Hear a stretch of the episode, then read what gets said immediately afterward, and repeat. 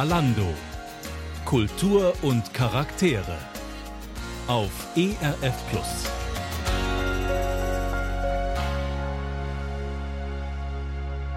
Ja, ganz genau. Und da begrüßt Sie ganz herzlich Ulrike Schild.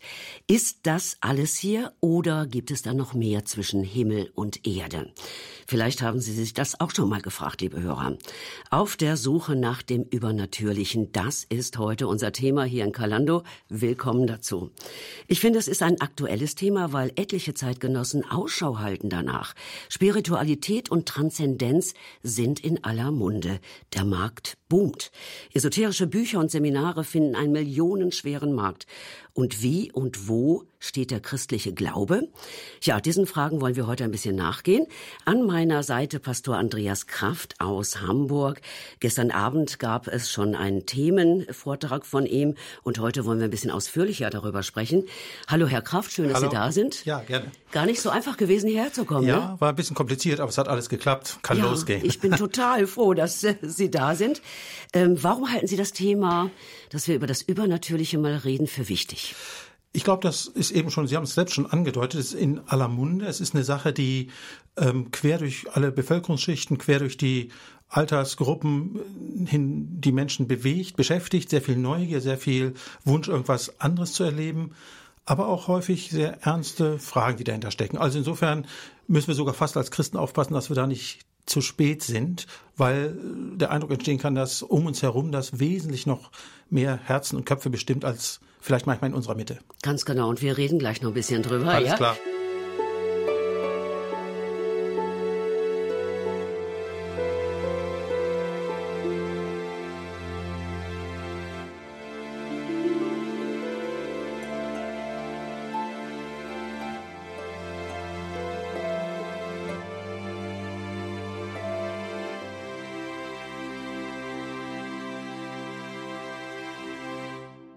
Liebe Hörer, der Esoterikmarkt boomt in Deutschland. Jährlich setzt die Branche etwas 20 Milliarden Euro um, schätzen Experten. Warum beschäftigen sich Menschen mit dem Übernatürlichen? Das frage ich natürlich meinen Studiogast Pastor Andreas Kraft. Nochmal Hallo, schön, dass Sie Hallo. da sind. Danke, ja. Ja, gestern Abend, habe ich gerade schon gesagt, gab es eine Themensendung von Ihnen dazu und heute reden wir einfach mal ein bisschen ausführlicher darüber. Herr Kraft, wenn wir vom Übernatürlichen reden, was ist denn überhaupt damit gemeint? Ich würde einfach in zwei Richtungen denken. Zum einen übernatürlich, so wie wir es schon angedeutet haben, einfach als eine Bezeichnung für alles Übersinnliche, nicht Verständliche, vielleicht nicht wissenschaftlich Nachweisbare, was an Phänomenen geschieht. Das kann zunächst mal mit dem Glauben gar nichts zu tun haben. Alles, was wir mit Esoterik im weitesten Sinne bezeichnen. Und dann haben wir natürlich hier in der Sendung auch den Gedanken, was ist von Glauben her dazu zu sagen? Und da wäre mir einmal am Anfang eine kleine Bemerkung wichtig. Ich glaube, dass übernatürlich alles, was wir im Glauben erleben, jede Gottesbegegnung ist übernatürlich. Wenn irgendjemand zum Glauben findet und ein ganz einfaches Gebet spricht, ist das der Start in eine übernatürliche Welt, in die Welt Gottes. Trotzdem wollen wir in der Sendung natürlich jetzt mehr auf die Dinge eingehen, die tatsächlich im weitesten Sinne mit Zeichen, mit Wundern, mit Dingen zu tun haben, die wir nicht jeden Alltag erleben und die uns auch ein Stück mehr herausfordern, vielleicht mehr Spannung versetzen, vielleicht auch ängstigen. Also schon sozusagen die etwas gehobene Stufe in Anführungsstrichen. Okay, in Anführungsstrichen. Ja, ja, ja. Sie haben gestern Abend gesagt, die großen gesellschaftlichen Fragen nach Krieg und Frieden, Klimawandel und Nachhaltigkeit, nach Werten und Maßstäben hinterlassen bei vielen Menschen ein Gefühl der Ohnmacht und Überforderung. Ähm, sind das Gründe, warum sich Menschen mit dem Übernatürlichen beschäftigen? Ich glaube ja. Also wenn wir unsere gesellschaftliche Entwicklung der letzten drei, vier Jahrzehnte sehen, dann gab es ja auf jeden Fall eine Zeit, was ich so blühenden Materialismus genannt habe, äh, wo ganz stark wichtig war, was habe ich, wo ist mein Urlaub, was ist mein Konto, wie, wie sehen diese Dinge aus. Und das hat eine Zeit lang auch, glaube ich, die Gesellschaft geprägt. Die Zeit ist rum, weil die Krisen, die Schwierigkeiten, die Befürchtungen weit zugenommen haben. Und das sind die Stichworte, die wir gerade genannt haben, ein Teil davon. Und ich glaube, in so einer Zeit äh, ist automatisch die Frage, gibt es mehr im Raum? Und ich glaube auch, dass die Bereitschaft, grundsätzlich sich mit Dingen auseinanderzusetzen, die eben nicht ganz ohne weiteres erklärbar sind, deutlich zugenommen hat. Und vor dem Hintergrund äh, ist es ein aktuelles Thema und die Gründe können dann sehr unterschiedlich sein, lassen sich aber meistens in diese zwei, drei Hauptgruppen zusammenfassen, sag ich mal. Ja, mir ist noch so eingefallen, auch schmerzhafte Einschnitte oder Lebenskrisen, ja, ja, die Menschen nach Lösungen suchen lassen, die gehören doch auch dazu, ne? Auf jeden Fall. Also, Krankheitsnöte, ja. also existenzielle äh, Krisenszenarien. Ängste, Ängste zum Beispiel Fall. auch, ja. Genau. Komme ich mit meiner Rente aus? Komme ich klar? Ja, habe ich noch eine Wohnung? Ja, das sind doch alles die Themen, die die Menschen auch umtreiben, ein ja. Stück weit, ja. Ja, ganz klar. Und dann eben auch Krankheit, Verlust von Menschen, Tod. Äh, Gibt es irgendeine Chance, doch nochmal denjenigen zu sprechen und so weiter und so mhm. fort. Also diese Grenzerfahrung eindeutig öffnen Türen für das Thema. Normalerweise würde man ja sagen, unser Verstand und das Beweisbare ist das, äh, was wir sehen. Das ist doch das, was zählt, ja?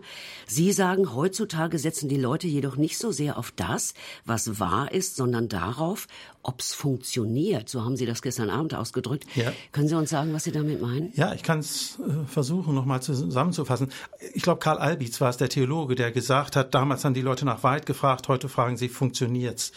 Ich glaube, die Beobachtung trifft zu. Ähm, es gab Zeiten, da haben Menschen sehr, sehr stark vom Kopf her gesagt, ist irgendwas nachweisbar? Stimmt es? Auch übrigens Christen. Was ist wahr? Was lese ich? Und das finde ich auch einen guten Ansatz. Wir leben jetzt in einer Zeit, wo diese Sachen weit nach hinten geschoben werden und viele fragen einfach, was gibt mir den Kick? Was bringt's was für mein Leben? Was ist irgendein Event, das mich aufregt im besten Sinne, was mir Erfüllung gibt? Also die Sachen, die Fragen gehen in die Richtung, äh, ganz stark, was bringt mir das? Was erlebe ich? Mhm. Funktioniert das? Macht mich das glücklich, reich? Und vor dem Hintergrund glaube ich übrigens, dass es auch für christliche Verkündigung im weitesten Sinne wichtig ist, diesen Unterschied zu merken und zu berücksichtigen, damit wir nicht Fragen beantworten, die keiner stellt und die Fragen, die gestellt werden, außen vor bleiben. Ja, das hört sich auch ganz gut an. Kann es denn auch reine Neugier sein, dass jemand sagt, ah, ich hätte mal Lust auf das Übernatürliche, da würde ich gern mal mitmachen, das hört sich so geheimnisvoll an? Ja, also von, von den Gesprächen, die ich mit Menschen führe, ist das immer wieder auch da drin. Ich würde nicht sagen, das ist der einzige Punkt. Es ist vielleicht noch nicht mal der am meist verbreitete, aber es kommt auf jeden Fall mit rein, vor allen Dingen bei jungen Leuten. Einfach mal äh, die Spannung, was passiert da eigentlich? Funktioniert das? Da haben wir die Frage wieder. Mhm. Und wenn ja, was macht das mit mir? Mit all den Folgen, die im Einzelfall auch durchaus beschwerlich sind. Ja, auch beschwerlich sein können. Kennen Sie persönlich Menschen, die sich in die eine oder andere Richtung da auch bewegt haben? Esoterik, Spiritismus, Geistheiler und was es da alles gibt. Sind Sie mit solchen Menschen schon mal irgendwie in Berührung gekommen oder ist ein Pfarrer mehr in seiner Gemeinde und hält sich da auf? Der letzte Satz ist gut, weil so, ja, ich habe es als junger Mann, irgendwann haben wir das ja noch kennengelernt, dass bei irgendwelchen Schulungen gesagt wurde, wenn euch jemand begegnet, der da Erfahrung hat und ihr nicht wisst, dann holt erfahrene Leute dazu. Das kann man komplett knicken heutzutage, wenn man versucht einigermaßen wach das Evangelium zu verkündigen, auf Leute zuzugehen. Ich habe überlegt, ich würde fast sagen, in jedem zweiten Gespräch spielt das eine Rolle.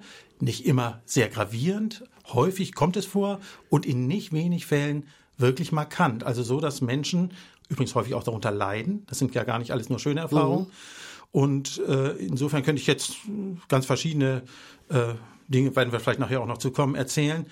Ähm, es ist reichlich vorhanden. Reichlich. Es gibt ja auch schon mal, dass solche Menschen in der Gemeinde landen, oder? Gott sei Dank, ja. Ja, auf Gott jeden sei Fall. Dank. Da muss man sich damit auseinandersetzen, ja. was gar nicht so einfach ist, oder? Ja, wobei ich finde es auch spannend, weil es auch schön ist, dass man den Leuten begegnet, da wo sie ihre Nöten und Fragen haben. Ich finde nichts schlimmer, als wenn Kirche äh, brav ihr, den Job macht und die Leute sagen, es ist schön, aber es ist langweilig. Also das, das war Jesus nie. Mhm. Und deswegen sollten wir auch da sein, wo die Leute sind. Also Sie haben da keine Berührungsängste an der nein, Stelle, nein. dass man sagt, uh, das ist das Dunkle, nein. ja, und. Nee, eine Wachsamkeit ja. und eine Nüchternheit, mhm. aber nicht mhm. Angst. Okay, also bis hierher einmal, Dankeschön.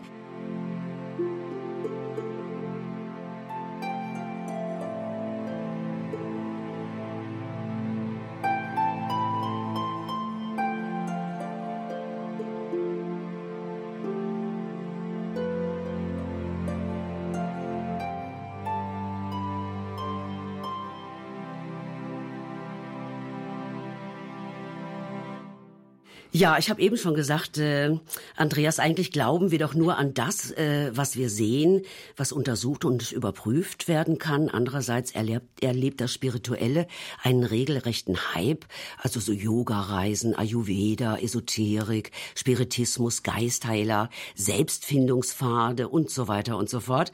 Auch wissenschaftlich ist die Spiritualität auf dem Vormarsch und macht dem traditionellen Begriff der Religiosität Konkurrenz. Äh, wir haben das eben schon ein wenig äh, aufgebröselt und nach den Gründen gefragt. Menschen neigen also dazu, in einer, ich sag's mal so, chaotischen Welt nach Mustern und Absicherungen zu suchen. Und das ist doch eigentlich auch verständlich, oder? Kannst du das nochmal erklären? Ja, ich glaube, das ist genau ein Teil, der dazu führt, dass Menschen sich auf dieses Gebiet, sag ich mal, begeben, einfach auf die Suche machen nach dem Übernatürlichen. Mhm. Wobei ich übrigens aus meiner Erfahrung sagen würde, es ist gar nicht nur der Wunsch, ein Stück Sicherheit und so weiter zu kriegen, sondern es gibt durchaus vielleicht mehr und mehr auch so eine Art offensive Variante. Also der Wunsch nach Wissen vielleicht, Wahrsagerei und dergleichen, nach Macht, religiöse Entscheidungen, die mhm. im Herzen fallen. Also ich würde das gar nicht nur als Hilferuf sehen im Sinne von, ich brauche eine Orientierung, einen Halt, sondern durchaus auch als mehr und mehr als eine äh, Angelegenheit, die Menschen so verstehen, dass sie sagen, ich möchte gern mein Leben gelingend und erfolgreich in die Hand kriegen. Und wenn mir das dazu hilft, mhm. dann mache ich das. Mal unbeschadet, was dann dahinter versuche, steckt. Versuche ich es mal, genau, ne, sagen genau, manche so eine Art. ja auch. Ja. Ja. Welche Rolle spielt denn da eigentlich die Kirche noch? Insgesamt, also jetzt muss man immer aufpassen, dass man, wenn man die Kirche sagt, natürlich gibt es tausend verschiedene Gemeinden mit verschiedenen Prägungen, aber in der Summe im Land gesehen eine ganz, ganz untergeordnete Rolle. Ich habe irgendwo mal gehört, dass ein Asiat gesagt haben soll, immer wenn ich einen Buddhist sehe, sehe ich einen Heiligen, immer wenn ich einen Christen sehe, sehe ich einen Manager. Mhm. Und das fand ich treffend schmerzhaft gut, ja. weil es zeigt, dass Kirche im Land wahrgenommen wird. Die haben richtig gute Kindergärten und anständige Seniorenheime. Aber Spiritualität, Leidenschaft, geistliches Leben sucht man überall, nur nicht in der Kirche. Nochmal, es gibt Gemeinden, für die das nicht gilt. Lob und Dank. Aber alles in allem ist da ein Zug an uns vorbeigefahren, was bitter ist, weil es mal ein Territorium war sozusagen, das von der Kirche, von der frühen Kirche mhm. stark besetzt war.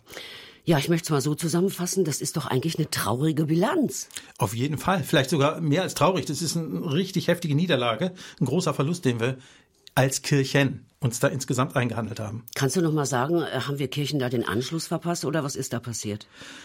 Das ist kirchengeschichtlich wahrscheinlich nicht in zwei, drei Sätzen zu sagen, aber ich glaube, zusammengefasst ist es genauso, wie du es jetzt gerade sagst.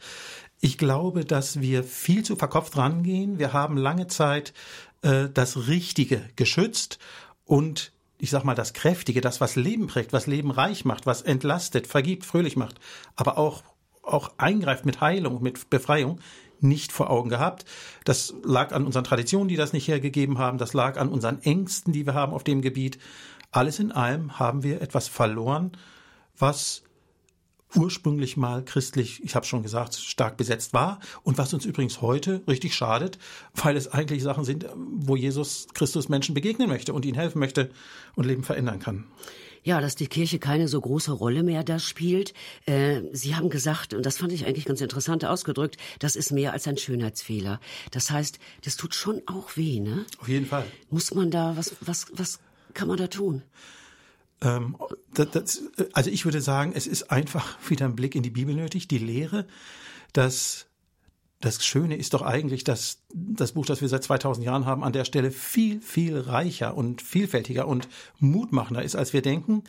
Spiritualität ist durch und durch ein biblisches Thema. Mhm. Wir brauchen Lehre und dann brauchen wir natürlich schlicht und einfach praktische Schritte. Praktische Schritte. Ähm, wir sind häufig sehr ängstlich und ehe wir was falsch machen, machen wir nichts. Das kann ich ein Stück weit verstehen. Es geht nicht um billiges Experimentieren, aber irgendwann müssen wir die Verheißungen des Wortes Gottes wieder neu nehmen. Irgendwann müssen wir aus Zeugnissen lernen, müssen uns helfen lassen, auch wenn uns vielleicht manches, was uns die, die da voraus sind im Glauben, äh, das nicht alles schmeckt, wie sie es bringen oder so. Das, das kann alles sein, aber das gibt's ja in hundert anderen Stellen im Berufsleben auch, dass ich sage, der Neue ist vielleicht nicht total mein bester Freund, aber er bringt was rein, was gut ist. Mhm. Und insofern finde ich einfach abgucken. Abgucken ist im Reich Gottes erlaubt und da können wir viel lernen von dem, was rechts und links passiert. Das finde ich auch einen starken Satz. Abgucken ist im Reich Gottes erlaubt. Ja, das machen wir. Wenn ich in die Bibel schaue, ja, dann entdecke ich im Neuen Testament von Jesus und von den ersten Christen in den Gemeinden, dass da ganz viel von übernatürlichen Erfahrungen die Rede ist. Das haben Sie ja eben auch schon ein bisschen erwähnt. Äh, war das nicht eigentlich eigentlich wirklich die Kernkompetenz der ersten Christen. Brauchen wir nur in die Apostelgeschichte zu gucken, oder? Ja, auf jeden Fall. Äh, und es, man kann tatsächlich in den Evangelien schon anfangen. Jesus, der äh, enorm viel geheilt und befreit hat, Wunder getan hat, das wissen viele noch und das sind ja übrigens auch bis hin in die, in die Anteile in den Evangelien Riesenblöcke. Das sind ja mhm. nicht zwei, drei Geschichten. Dann die Apostelgeschichte, schon sehr richtig eben von Ihnen erwähnt. Das ist ein Riesending, angefangen von der Heilung Petrus Johannes da am Tempel durchgehend bis in die letzten Kapitel der Apostelgeschichte und übrigens ja dann auch die frühe Kirchengeschichte gibt das reichlich her. Das ist ja nicht so, dass das mit Ende der Apostelgeschichte aufhörte, sondern es dauerte ich sag mal 200 Jahre oder kann man jetzt streiten. Es war aber in der ersten Christenheit noch eine ganze Zeit lang wirklich präsent, bevor es dann leider verloren ging. Sie haben gestern Abend noch so einen Satz gesagt, äh, äh, den fand ich ganz interessant, habe ihn aber nicht ganz verstanden. Die Bedeutung des Übernatürlichen kann in verschiedene Richtungen gedeutet werden. Was meinen Sie damit? Den habe ich vielleicht vom Zusammenhang, ich versuche mich zu erinnern, ich ja. habe es auch vor Augen. Da meinte ich eigentlich nur Folgendes mit. Das ist also jetzt vielleicht für den Moment der Diskussion dann mehr so ein Nebengedanke. Ähm, man kann ja, wenn man sich mit dem Übernatürlichen beschäftigt, stark sagen, was gibt der Markt her, welche mhm. Schwerpunkte werden gerade gesetzt, was tut sich in, in der Richtung der Hochreligion, was bewegt sich im Bereich Spiritismus, Esoterik man kann das untersuchen und das finde ich gar nicht falsch, sich damit mal analytisch zu beschäftigen. Mein Gedanke war für die Sendung, wäre jedenfalls mein Wunsch, dass ein Stück auch rüberkommt, dass man sagt, was ist denn das, was wir eigentlich übertragen bekommen haben? Was ist unser Erbe? Und können wir auch wieder reinwachsen in Dinge, die mal da waren? Einfach damit Menschen Liebe und Gnade Gottes erfahren, Hilfe erfahren und schlicht und einfach auch an den Helfer kommen, der für Zeit und Ewigkeit das Allerbeste für ihr Leben will. Jesus Christus ist meine Überzeugung, unsere Überzeugung. Und insofern finde ich, es ist richtig gut, wenn wir ihm viel Raum geben. Und das meinte ich mit Bedeutung, dass wir also sozusagen nicht nur in der Abgrenzung leben, ja. sondern auch dem Ergreifen dessen, was uns eigentlich gehört. Die Möglichkeiten, gesehen. die wir da auch genau. haben und vielleicht gar nicht in Angriff nehmen, ne? oder genau. gar nicht ja, so nutzen gemeint. an der Stelle. Richtig. Ja, was ist biblisch gesehen dazu zu sagen? Da schauen wir gleich noch ein bisschen näher und intensiver drauf auf diese Frage, liebe Hörer. Gerne können Sie natürlich auch Fragen stellen hier an meinen Studiogast. Der hat schon was drauf, kennt sich aus, der Andreas. Also hier, Sie können auch gerne erzählen, was Sie Besonderes mit Gott erlebt haben, wo Sie gespürt haben, das kann einfach nicht so gekommen sein. Da hatte Gott seine Hände im Spiel.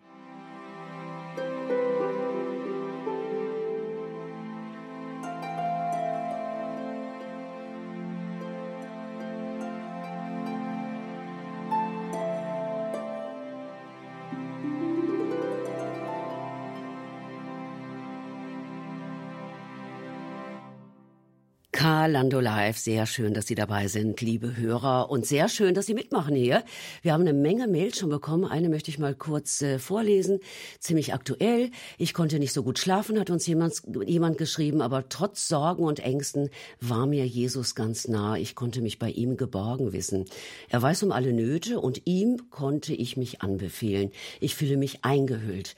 So kann ich auch, wie, kam ich auch wieder auf gute Gedanken. Ich finde das umwerfend. Jetzt kann ich zuversichtlich in den Tag gehen.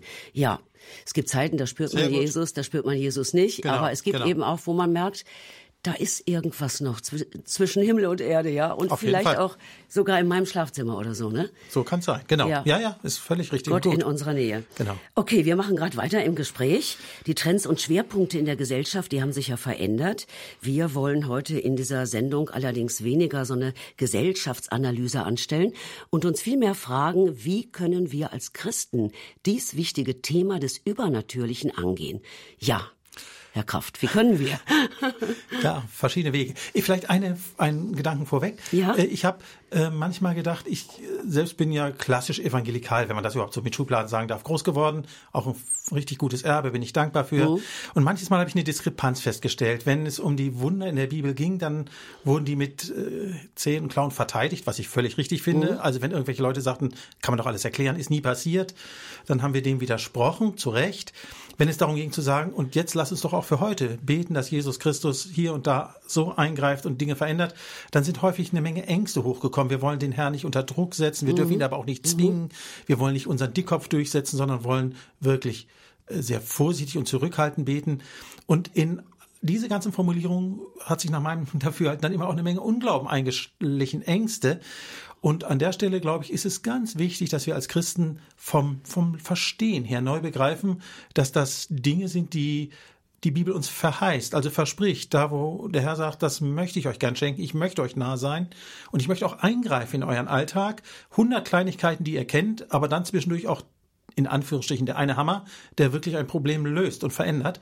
Und ich glaube, wir brauchen eine gute Lehre, dass wir das einfach neu nehmen können und nicht irgendwie mit Befürchtung, das besetzt ist. Dann brauchen wir Praxisräume. Ich glaube, es ist wie Kinder, die laufen lernen. Kein Kind steht auf und sagt, jetzt gehe ich und dann fällt es nie wieder hin. Sondern natürlich gibt es auch Momente, wo wir nochmal fallen und nochmal, das wird weniger im Laufe der Zeit. Ich will das gar nicht banalisieren. Es geht mir nicht darum, dass man ein Riesenexperiment den ganzen Tag macht. Aber wenn ich anfange zu sagen, Herr, ich vertraue dir auf diesem und jenem Weg, als Petrus auf dem Wasser ging und einsagte, hat der Herr ihn nicht rausgenommen aus dem Team, sondern das war eine Erfahrung, der Herr ist da und tatsächlich, ich kann auch noch scheitern auf dem Weg, aber deswegen gehe ich trotzdem mit ihm weiter. Und insofern glaube ich, dass es viele theoretische und praktische Schritte geben kann, die uns helfen. Und dann kommt natürlich immer irgendwann die spannende Frage, wann wird es ganz konkret, was erlebe ich? Genau. Man kann es auf den Punkt bringen, wenn man sagt, oder der Satz wäre jetzt nicht falsch, der Glaube an Jesus Christus ist vom Wesen her übernatürlich, oder? Genauso, würde ja. ich sagen, ja, okay. auf jeden oh, Fall. Da freue ich mich jetzt, dass ich es richtig gemacht habe. Ja, aber es gibt so viele biblische Geschichten, die finde ich so fantastisch. Die haben wir in der Sonntagsschule gehört. Äh, und die, das sind doch auch Geschichten, die kann ich doch glauben. Da, äh, das steht doch auch im Missionsbefehl. Geht raus, auch legt den Kranken die Hände auf und, und, ja. und. Das heißt ja nicht nur predigt, predigt, predigt, baggert die Leute mit Worten zu, sondern da heißt es auch, tut was. Genau. Äh, da, da, da sind Zeichen und Wunder geschehen. Und an die darf ich doch auch glauben, oder? Auf jeden Fall. Und gerade nochmal, weil es eben so viele sind, äh, im Neuen Testament, die gestellt werden, haben sie ja alle das Wesen, dass sie unseren Glauben ermutigen. Und ob das die Situation ist, wo ein Kranker durch die Decke vor Jesus runtergelassen wird äh, und Vergebung bekommt und Heilung bekommt, mhm. ob es die Situation ist, wo es einfach nur heißt, dass die Schwiegermutter des Petrus vom Fieber geheilt wird, wo wir vielleicht sagen würden, naja, die wäre vielleicht auch so gesund geworden. Und anderes Extrem, wenn ein Lazarus von den Toten auferweckt wird, wo wir sagen, da hätten wir nie wieder das Grab geöffnet.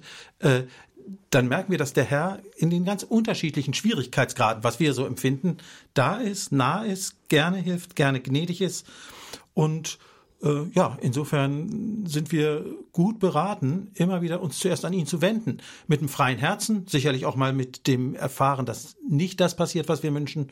Aber ich glaube, viel häufiger als wir denken, auch mit Erfahrungen der Erhörung, die uns fröhlich machen, uns jubeln lassen, unseren Glauben stärken da liegt, glaube ich, vieles vor uns. Mm, Jesus ist umhergezogen, äh, hat gepredigt und hat eben auch Zeichen und Wunder getan. Ich habe mich öfter schon gefragt, warum hat Jesus diese Zeichen und Wunder getan? Warum war das nötig, das zu tun? Ich glaube, ähm, das ist da gibt es wahrscheinlich sehr viele Antworten. Das Wort Zeichen und Wunder macht ja eigentlich in sich schon deutlich, worum es geht. Wenn ich hier in Nachbarschaft, wenn ich jetzt hierher fahre heute, sehe Wetzlar elf Kilometer, dann was macht das Zeichen? Das Zeichen zeigt mir eine Richtung. Mhm. Das Zeichen nimmt mir nicht ab, dass ich den Weg unter die Füße nehme, wie auch immer ich das mache. Das Zeichen ersetzt nicht meine Entscheidung, das Ziel zu erreichen, aber es zeigt mir den Weg und es bewahrt mich vor Umwegen und so weiter. Und ich finde, das ist ganz einfach gesprochen doch nah dran an dem, was Jesus mit seinen Zeichen und Wundern wollte. Bei Johannes heißt es, heißt es im Evangelium, das ist aufgeschrieben, damit ihr glaubt. Diese Zeichen sind nicht Selbstzweck. Wir sollen uns nicht in eine Heilung verlieben oder in eine Befreiung oder irgendetwas, obwohl der Betreffende schon riesig glücklich darüber oh, ist. Das kann ich mir vorstellen. Auf jeden Fall.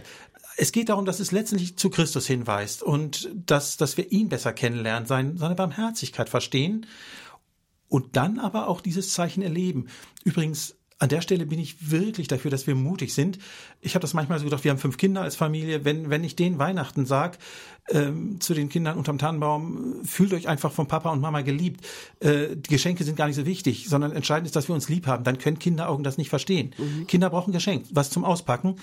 Ich habe auch noch gern Geschenke. Auch das noch, ja, genau. Gut, auch das noch. und ich denke, geistlich ist es genauso. Unser mhm. Gott liebt es, Geschenke mitzubringen. Und dazu gehören einfach auch Erfahrungen seiner Gnade, seiner Befreiung in Situationen, die uns das Leben wirklich, wirklich schwer machen. Und insofern ist es, finde ich, herrlich, dass wir sowohl das Geschenk nehmen dürfen, als auch den Schenkenden darin lieb gewinnen. Wobei der Schenkende der Größere ist. Das Größere Das auf jeden ist. Fall, natürlich. Ja. Der Geber ist mehr als die Gabe. Genau. Ganz genau, das halten wir auch noch mal fest. Es gibt, wenn ich es ganz grob einteile, gibt schon zwei Richtungen. Es gibt äh, Gemeinderichtungen, wo die Erfahrung sehr stark zählt, wo äh, Menschen sich nach Heilung sehnen, die krank sind und so weiter, die nach vorne gehen, die Handauflegung wünschen und so weiter und so fort. Dann gibt es aber auch äh, Richtungen, wo es eher heißt, allein das Wort, ja. Mhm. Das ist noch so ein Satz, den kenne ich auch von früher. Ja, ja. Das Vertrauen zu Gott ist wichtig und und was in der Bibel steht, zack. Äh, das ist natürlich auch eine Spannung, die sich da auftut, ne? Ja, Wobei, wenn ich jetzt so die letzten 20, 30 Jahre, man wird ja älter und kann ein bisschen länger inzwischen zurückblicken, sehe, würde ich sagen, ich bin dankbar, dass manches aufeinander zuwächst. Ähm, ich habe schon gesagt, ich bin evangelikal groß geworden. Ich habe viele Jahre jetzt im Kreis charismatischer Leiter mitarbeiten dürfen. Fantastisches Geschenk. Und ich glaube, dass an manchen Stellen die Unterschiede gar nicht so riesig sind. Ich glaube, dass es viele Geschwister gibt, die von der Ebene kommen, das Wort ist das alles Entscheidende, die sagen, ja, ich merke aber im Wort stehen ja genau diese Verheißungen, die mich einladen, äh, für Kranke zu beten und andere Dinge zu tun. Und das andere kann ich auch sagen, ich habe viel Charismatiker kennengelernt und etlichen davon ist es schlicht und einfach wichtig, dass das, was sie erfahren, auch im Wort gegründet ist. Trotzdem gibt es atmosphärisch, von unseren Blutgruppen theologisch gesprochen, schon sehr viele verschiedene Richtungen. Und da brauchen wir einen Mut für Einheit. Ich finde auch an beiden Rändern extreme Abschneiden, finde ich auch erlaubt. Ähm, mhm. Ähm, aber ich glaube, dass die Spannung sich legt. Man kann es bei den Anbetungsliedern merken, die sind inzwischen in mhm. tausend verschiedenen Gemeinden zu Hause, die vielleicht vor 30 Jahren noch gesagt hätten, wir sind doch sehr weit auseinander. Und ich will das gar nicht einfach nur zusammenfassen und harmonisieren, aber Gottlob und Dank ist in seinem Leib eine starke Bewegung zu sagen, das Wort ist die Grundlage, das muss es bleiben. Aber wenn dieses Wort uns einlädt, um Heilung zu bitten, mhm. Menschen in die Freiheit zu führen, aus Ketten heraus, dann sollten wir das auch tun. Trotzdem sagen Sie, Herr Kraft, es kann nicht darum gehen, einfach mehr zu erleben. Was meinen Sie damit? Ähm, es gibt immer wieder Momente, was ich jetzt eben mit den Rändern beschrieben habe, wo ich sagen würde, stopp, ähm, da geht's jetzt auch um, um Übertreibung und manchmal übrigens gar nicht zuallererst satanisch gleich, sondern manchmal sehr menschlich. Ich, für mich erlebe ich es am meisten im Bereich der prophetischen Rede. Ich habe eine ganze Reihe von starken prophetischen Worten erlebt, die sowohl mir zugesprochen worden sind, als auch an zwei, drei, vier, fünf Stellen, wo ich selbst, glaube ich, ein Wort für andere haben durfte. Ähm, ich habe aber auch Dinge erlebt, wo das im Sinne von, wir wollen das jetzt alle mal probieren, nachher eine Inflation gab, wo ich sagen würde, stopp, nicht alles, was uns dann durch den Kopf geht und wo wir ein warmes Gefühl haben, und das meine ich jetzt gar nicht zynisch oder so. Nicht alles davon ist gleich vom Geist Gottes gewirkt. Mhm. Und an der Stelle müssen wir auch gegenlesen. Und es ist übrigens auch gar nicht so ganz leicht habe das jetzt neulich noch gehabt in der Situation, wo ich gesagt habe zu einem Menschen, ich habe dich echt lieb, aber das ist nicht prophetisch und das wollen wir auch als solches jetzt nicht stehen lassen. Dann schlucken die schon, weil sie ja selbst mit einer großen Euphorie kommen. Aber das hat nichts damit zu tun, dass die Gabe grundsätzlich verneint wird oder dass der Mensch abgelehnt wird, sondern dass wir das tun, was im Neuen Testament prüfen genannt wird. Mhm. Denken wir noch mal einen kleinen Moment darüber nach. Äh, welche Überlegungen könnten helfen, mit dieser Spannung klarzukommen? Wolfram Kopfermann, den habe ich selber noch erlebt und ich glaube, Jawohl. der hat Sie auch irgendwie geprägt. Auf jeden Fall, verschiedentlich durch ja. ganz verschiedene Predigten. Wir müssen vielleicht noch kurz sagen, wer das ist. Ja, das ist der, äh, war lange Zeit Pastor in der Petrikirche, dann der Gründer der Ansgar-Kirche in, ja, in Hamburg, ja. ganz genau genau, also um die Ecke bei uns hätte ich fast gesagt. Ähm, Geistliche Gemeindeerneuerung, das ist, richtig, glaube ich, das Stichwort. Ganz ne? genau. Uh Also der doch sehr, sehr viel Großes da erleben durfte. Und ich finde, er hat das mal sehr, sehr gut zusammengefasst, wenn ich das richtig erinnere. Er sagte, man kann drei Phasen eigentlich in der ersten Christenheit unterscheiden, in denen dieser Umgang mit dem Übernatürlichen, er hat speziell mit dem Gebiet der Heilung uh in Verbindung gebracht, zu beobachten sind.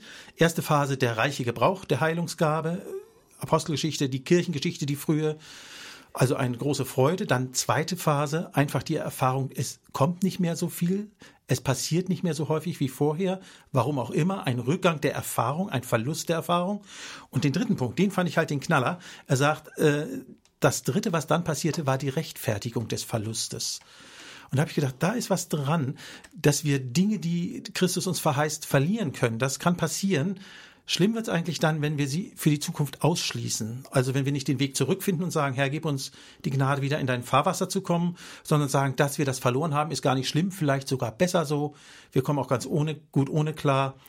Und dann wird es deutlich ärmer dass und wir grauer. uns da so Argumente auch zurechtlegen. Ganz genau, ja? ganz genau, Aha, dass wir okay. sozusagen das Nichterleben auch noch verteidigen. Ja. Und damit ist ja nicht umgekehrt. Das finde ich einen sehr interessanten Punkt, muss ich sagen. Also da kann, äh, können Sie den noch mal so ein bisschen erläutern, also äh, mit der Rechtfertigung? Ja, ich glaube, dass wir an manchen Stellen ähm, Sag mal so, wenn ich mich hinterfragen lassen muss, wenn ich als Pastor gefragt werde, äh, Herr Kraft, was erleben Sie da, kann ich damit zu Ihnen kommen? Ich habe drei, vier, fünf Mal in meiner Dienstzeit Momente gehabt, wo ich dachte, ich schäme mich für mich selbst, weil ich nicht die Kraft hatte, auch manchmal nicht den Durchblick, aber das Gefühl hatte, das, was die Leute an Hilfswunsch an mich herantragen, ist nur zu berechtigt. Und dann kann ich entweder als Leiter sagen, ich gehe hinterher ins Gebet, sag, Herr Jesus, füll mir meine leeren Hände, vergib mir. Ich hätte diesen Menschen helfen sollen, aber es ist wie bei den Jüngern, ich hatte nichts für sie in dem Moment. Und das finde ich für mich viel besser, als wenn ich den Leuten sage, das ist auch gar nicht so schlimm, dass sie keine Hilfe erfahren, weil übergeordnet sollten sie dies und jenes berücksichtigen. Und die Leute gehen mhm. traurig davon mhm. und eine Tür für das Evangelium fällt zu.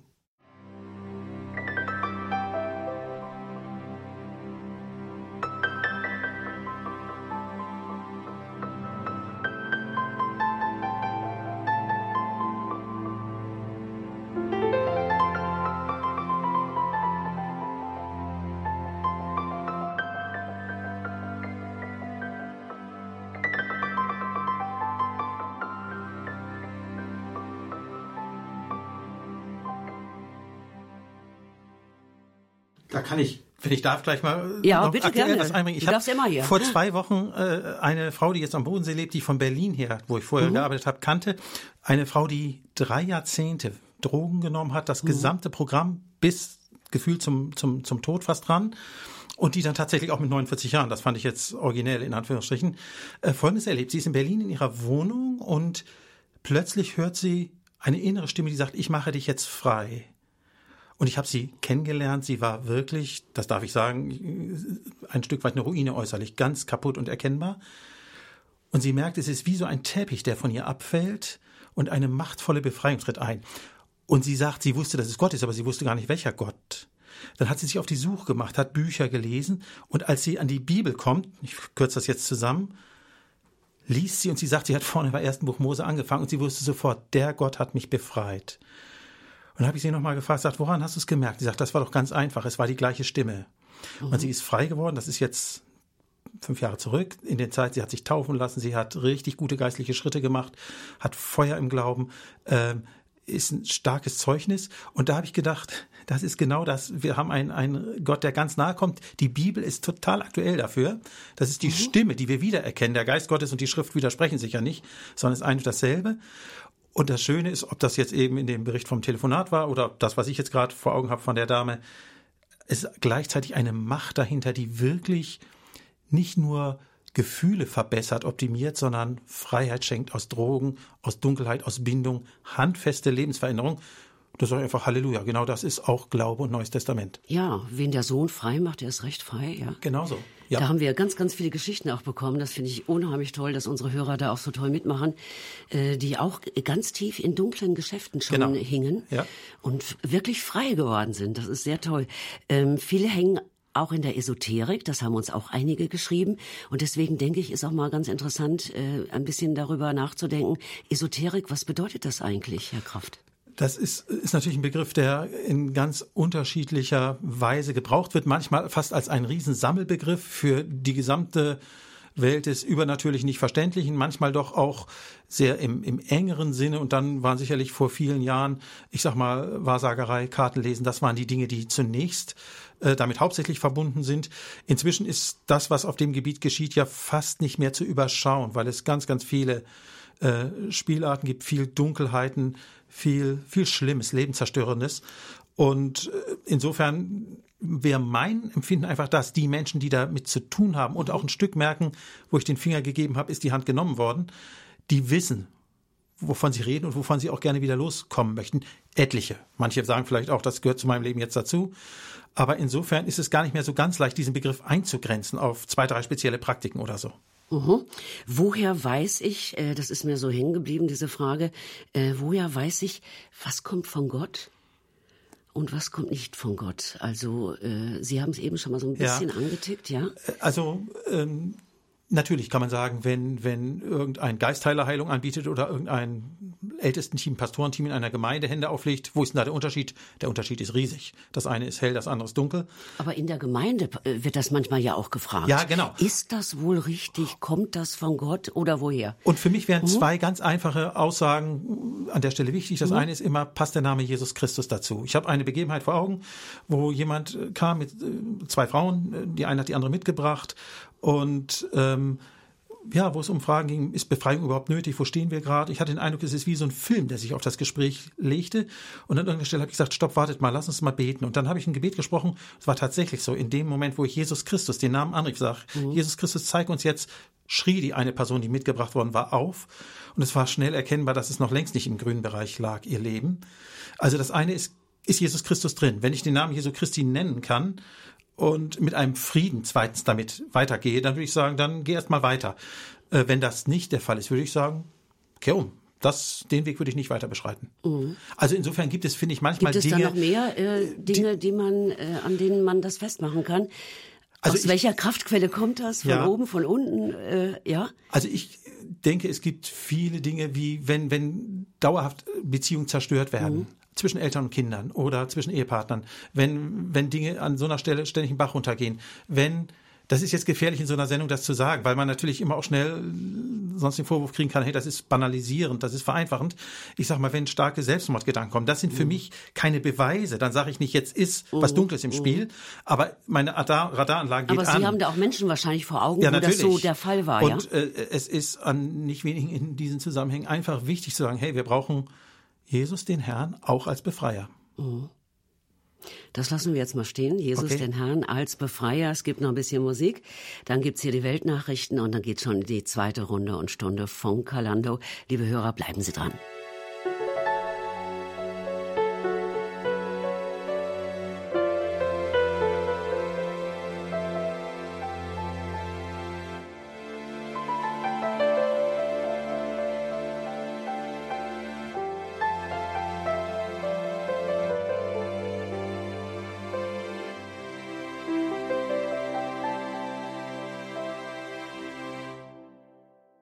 Ja, und da geht es jetzt in die zweite Runde und Stunde von Karl Lando. Sehr schön, liebe Hörer, dass Sie dabei sind. Ich vermute, es sind viele, denn viele interessieren sich für das Thema.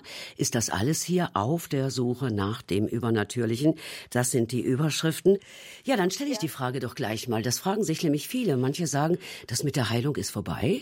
Das gibt's doch gar nicht mehr. Und andere sagen doch, Heilung, ja, es müsste eigentlich jeder geheilt werden. Was stimmt denn jetzt? Also Jetzt geht's wieder los. Definitiv ja? ist das erste falsch, dass es mit der Heilung vorbei ist. Das ist eindeutig nicht richtig. Ähm, das andere ist natürlich jetzt eine theologische Frage. Ähm, da haben wir zwei Ebenen drin. Das eine ist rein. Vielleicht könnten Sie noch äh, kurz sagen, warum ist das falsch? Also ich glaube, dass vom gesamten biblischen Befund, von dem, wo das Wort Gottes uns einlädt, äh, mit Krankheit zu Jesus zu kommen. Es gibt ja wenn man jetzt ein bisschen mehr Zeit hätte, könnte man das theologisch gut aufdröseln. Die, die Gaben der Heilung, 1. Korinther 12, 14. Es gibt die Verheißung für die Ältesten, Jakobus 5, das Gebet. Es gibt den ganz generellen Auftrag zur Heilung, Markus 16, die Zeichen, die denen folgen, die glauben. Also insofern ist ja sozusagen das Geschenk der Heilung vom Herrn auf ganz verschiedene Kanäle geschickt worden. Ich sage mal, damit wir es ja nicht verpassen. Und in unter diesem Gesichtspunkt denke ich, jede Aussage, die sagt, Heilung gibt's nicht mehr, mhm. die, das, das ist eine unhaltbare Aussage, was ja nicht heißt, dass der, der sie macht, möglicherweise aus persönlicher Enttäuschung oder anderen Dingen heraus Zuwendung braucht, die auch kriegen soll. Aber die Aussage wird nicht richtig, auch wenn ich persönlich Schweres erlebt habe, zu sagen, das kann es nicht mehr geben. Und dann hatten wir noch das andere Extrem. Das andere Extrem Jeder muss geheilt werden eigentlich. Ganz genau. Ja? Und da, das wäre jetzt nicht meine Position. Ich finde, an der Stelle ähm, total wichtig, äh, und das ist fast die Sendungszeit dann zu kurz. Ich glaube, wir brauchen alles, was dazu führt, dass wir Jesus mehr zutrauen, dass wir zu ihm gehen. Ich glaube, dass es eine Reihe von guten, guten Erfahrungen gibt. Ich selbst bin dann vorsichtig. Ich weiß, was gemeint ist, wenn Einzelne sagen, aber die Heilung hört doch auf. Äh, die, die Krankheit kann doch aufhören. Das wird im Himmel auch der Fall sein, wenn Schmerzen und Leiden und all das nicht mehr sein wird. Aber wenn Paulus etwa schreibt, äh, ich habe Trophimus in Milet krank zurückgelassen oder Timotheus trink ab und zu einen Schluck Wein, du hast öfter mit dem Magen zu tun. Ich sag's mal ganz einfach, und das ist jetzt sicherlich theologisch zu wenig für die Sendung, aber als Richtung vielleicht, wenn Paulus, der uns allen, denke ich, gut voraus ist, äh, sagt, ich kann damit leben und ich muss damit leben, dass ich auch mit nicht erhörten Gebeten um Heilung klarkomme. Manche zitieren dann eben auch die zweite Grundstelle, der Fall im Fleisch. Wenn das so ist, dann möchte ich nicht in der Gefahr stehen, dass ich Einzelne, die sagen, ich habe um Heilung gebeten, ich habe nichts erlebt, noch beschwere, indem noch eine Atmosphäre des Vorwurfs auf sie kommt. Das, das halte ich für ganz unglücklich und nicht richtig. Das Schwierige ist immer, wenn man sagt, ich glaube, dass nicht alle Krankheiten jetzt sofort geheilt werden, dass das von vielen so verstanden wird, aha, dann können wir auch aufhören zu beten.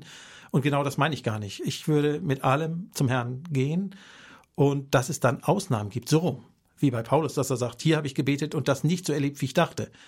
Das ist dann immer noch eine Antwort vom Herrn, mit der werden wir leben, da werden wir Frieden im Herzen haben. Äh, ansonsten würde ich die Pauschalregelung sagen, lasst uns mit den Nöten zum Herrn. Ähm, und wir werden viel, viel mehr erleben, als wir denken, im guten Sinne, an Heilung, an Gnade. Und ich glaube, so wie ich das im Moment in Gemeinden erlebe, in denen ich tätig bin und sein durfte, dass Menschen auch seelsorgerlich klarkommen, wenn in einer speziellen Einzelsituation sie sagen, wir haben es nicht erleben dürfen, haben auch gelitten, aber wir haben den Herrn trotzdem lieb und seinen Trost und seine Nähe erfahren. Diese Erfahrung finde ich auch wichtig, dass sie Platz in der Gemeinde hat. Ich weiß, dass es jetzt vielleicht ein paar gibt, die ein bisschen mit meiner Antwort enttäuscht sind, aber ich meine das überhaupt nicht im Sinne von Glauben entschleunigen, sondern im Gegenteil, volle Kraft voraus, aber die nicht unter Druck setzen, die im Moment nichts erleben.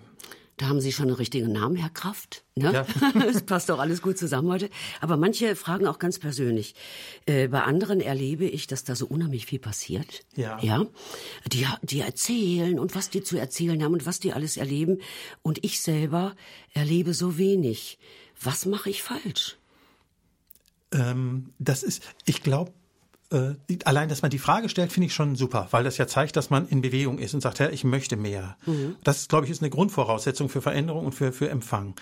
Und dann ähm, sind Dinge, glaube ich, einfach auch wachstümlich. Wenn ich zwei eigene Erlebnisse vor Augen habe, wir haben vor Jahren einen, einen Kongress gehabt, Gemeindeerneuerung, vielleicht 300, 350 Leute am, am Abend zusammen. Und wir haben verschiedene Stationen gehabt, wo wir gesagt haben, wir, wir wollen für Menschen beten. Ähm, ein, an einer Stelle ein Kreuz, Buße, Beichte, an einer Stelle äh, Gebet für Kranke, an einer Stelle Gebet für Fülle mit dem Heiligen Geist. Die vierte Station für alles andere haben wir so schmunzelnd gesagt. Mhm. Man konnte zu verschiedenen Stationen gehen und ich erinnere mich heute noch, ich war beim Gebet für Kranke um Heilung dabei, 20 Leute in der Reihe, vielleicht das zehnte eine junge Frau, die sagt, ich habe Nackenprobleme und so weiter. Ich bete dann oft mit offenen Augen und habe ihr die Hände aufgelegt und interessant war in dem Moment nur bei den 20 Leuten, nur bei ihr habe ich deutlich den Eindruck, dass der Herr sagt, sie hat noch etwas anderes mitgebracht an Not und auch darin bin ich ihr nah. Ich habe sie lieb. Sag ihr das. Und das habe ich dann auch gleich so getan. Hab, den Namen weiß ich nicht mehr, ist auch egal. Also Gebet für den Nacken, Heilung. Und dann, du pass mal auf. Ich glaube, Gott sagt gerade, du hast auch noch was anderes auf dem Herzen. Auch darin bist du geliebt und getragen. Und während ich das bete, geht so ein Lächeln über das Gesicht der jungen Frau. Das wird immer schöner. Und als ich Amen gesagt habe, strahlt sie über das ganze Gesicht und sagt, das ist ja super. Da möchte ich, muss ich mich nebenan nicht mehr anstellen. Und ich habe gedacht, das war für sie total wichtig, dass Gott ihr ganz nah war und sie merkt, ich bin jetzt nicht nur und suche Gebet im Sinne von, wir probieren es mal, sondern der Herr ist schon da. Er ist ganz nah an meinem Herzen und hilft. Und das andere Beispiel ist von vorgestern, tatsächlich zwei Tage alt. Äh, Hamburg haben wir keine ganz leichte Ecke, wo unsere Kirche liegt. Äh, eine Frau, die seit fünf, sechs Wochen neu im Gottesdienst ist, tief bewegt, bringt Freundin mit. Gestern, äh, vorgestern eine Frau zum allerersten Mal dabei. Und wir haben die Predigt und wir hatten dann Lobpreiszeit. Im Lobpreis ein Doppelimpuls, das, das wie so ein Flaschenschiff, Buddelschiff, das in die Freiheit sollte. Der Korken muss raus und, und Christus, der, der gerne Sünde vergibt. Das haben wir noch gesagt. Dann war der Gottesdienst zu Ende. Kommt eine von diesen beiden Frauen zum ersten Mal im Gottesdienst zu mir und sagt, ob ich sie gemeint hätte mit den Eindrücken, die ich da weitergegeben habe. Mhm. Habe ich gesagt, nein, ich habe einfach das weitergegeben, was ich und in dem Fall der Schwester empfangen haben. Aber das hat gereicht. Das war genau der Auslöser, dieser prophetische Impuls, dass sie ins Gespräch kam. Und das ging so rasant los, mit so viel Tränen und so viel Tiefe, dass sie zum Schluss sagt, ich möchte jetzt Jesus Christus annehmen. Kann, kann er jetzt in mein Leben kommen? Ich habe einen Augenblick gedacht, Moment, überspringst du jetzt was, Andreas? Bist du da zu schnell? Sei jetzt nicht voreilig, ist es nicht besser zu warten? Mhm. Aber die Not war so, dass ich dachte, du kannst diese Person jetzt nicht in der Not wieder wegschicken. Sie hat Jesus in ihr Leben aufgenommen. Das war richtig ermutigend. Am Abend schrieb sie noch an eine Schwester, die ich dazugeholt habe, dann zum Gebetsdienst, dass es ihr viel besser geht.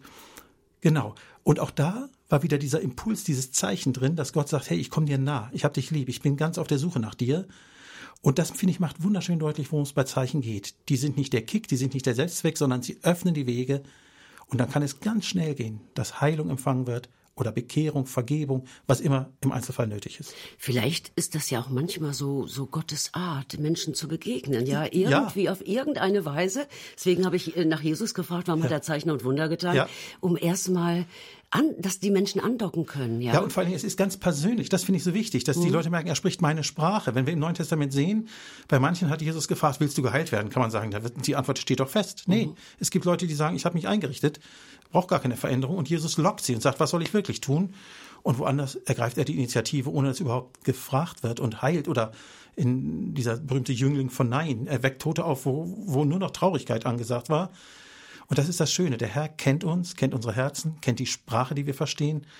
Und das finde ich eigentlich auch bei diesem ganzen Thema der Sendung das Wichtige. Es geht auch nicht darum, dass wir irgendwelche Ängste produzieren oder mit Gänsehaut sagen, geht das noch, sondern es geht darum, dass Jesus Christus lieb hat, ganz nahe kommt und sagt, ich habe eine Antwort für dich, ich habe dich lieb, ich trage dich mit deiner Not und ich löse sie.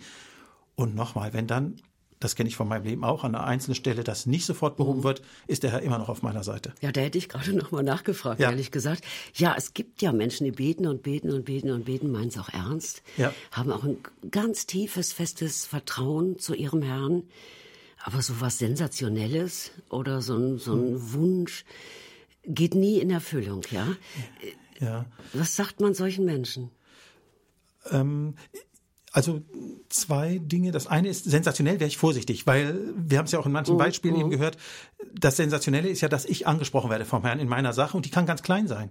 Es gibt Kinder, die erleben tatsächlich, weiß ich, Turnbeutel weg und ich habe dafür gebetet. Zwei Tage später wird er mir zurückgegeben, wo man sagt, der war doch schon längst auf dem Müll. Und für das Kind ist es eine riesen Gebetserhörung. Mhm. Das ist in Anführungsstrichen nicht weltbewegend, aber für das Kind ist es das doch, weil es erlebt, Gott ist nah.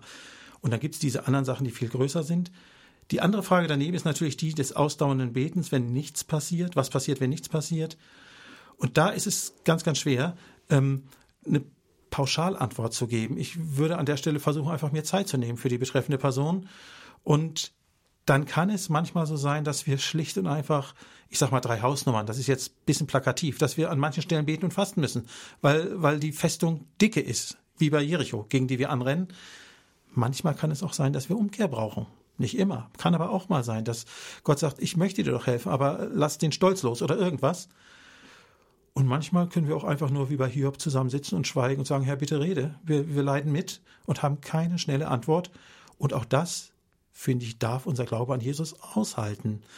Ähm, und entscheidend ist, und das habe ich in Gemeinden oft auch erlebt, dass es ganz gut passt, dass der eine nicht zum Konkurrenten für den anderen wird, dass nicht Neid und Vergleichen regieren müssen, sondern dass der Herr das schon so zusammenführt, dass eine Einheit entsteht.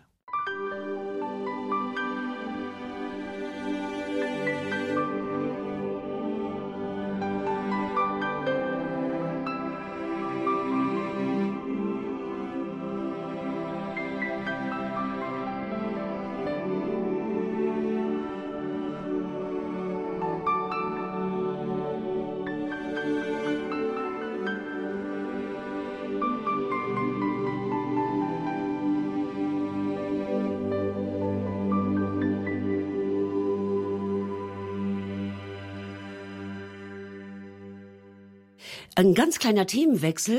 Wir wollen mal über das Reich Gottes sprechen, denn Sie haben das gestern Abend in Ihrem Vortrag auch angesprochen. Äh, und ich habe mich gefragt, wie kommen Sie von dem Übernatürlichen, über das wir reden, zu dem Begriff Reich Gottes? Wie passt das jetzt zusammen? Wie gehört das zusammen? Das ist falls ich das so sagen darf, glaube ich, gar kein Themenwechsel, Aha. sondern ähm, das hängt ganz wesentlich miteinander zusammen. Und mir war es wichtig, in dem Vortrag das auch nochmal so ein bisschen als theologische Reflexion, Grundlage mit einzubauen. Äh, es gibt ja in der Bibel jede Menge Himmelreichsgleichnisse, die äh, entweder gewisse Abläufe unseres Glaubens äh, thematisieren, wo man ganz persönlich mit sozusagen umgehen kann. Und es gibt diese Reichsgottesgleichnisse, die etwas beschreiben vom, vom Wesen, vom Inhalt des, dessen, was, was Jesus baut. Wir beten, die allermeisten von uns jeden Sonntag, dein Reich komme. Und manchmal habe ich so ein bisschen den Verdacht, ob wir wissen, was wir tun. Äh, mhm. Weil dieser Begriff uns natürlich im Vater unser gut von der Zunge geht. Äh, was ist gemeint?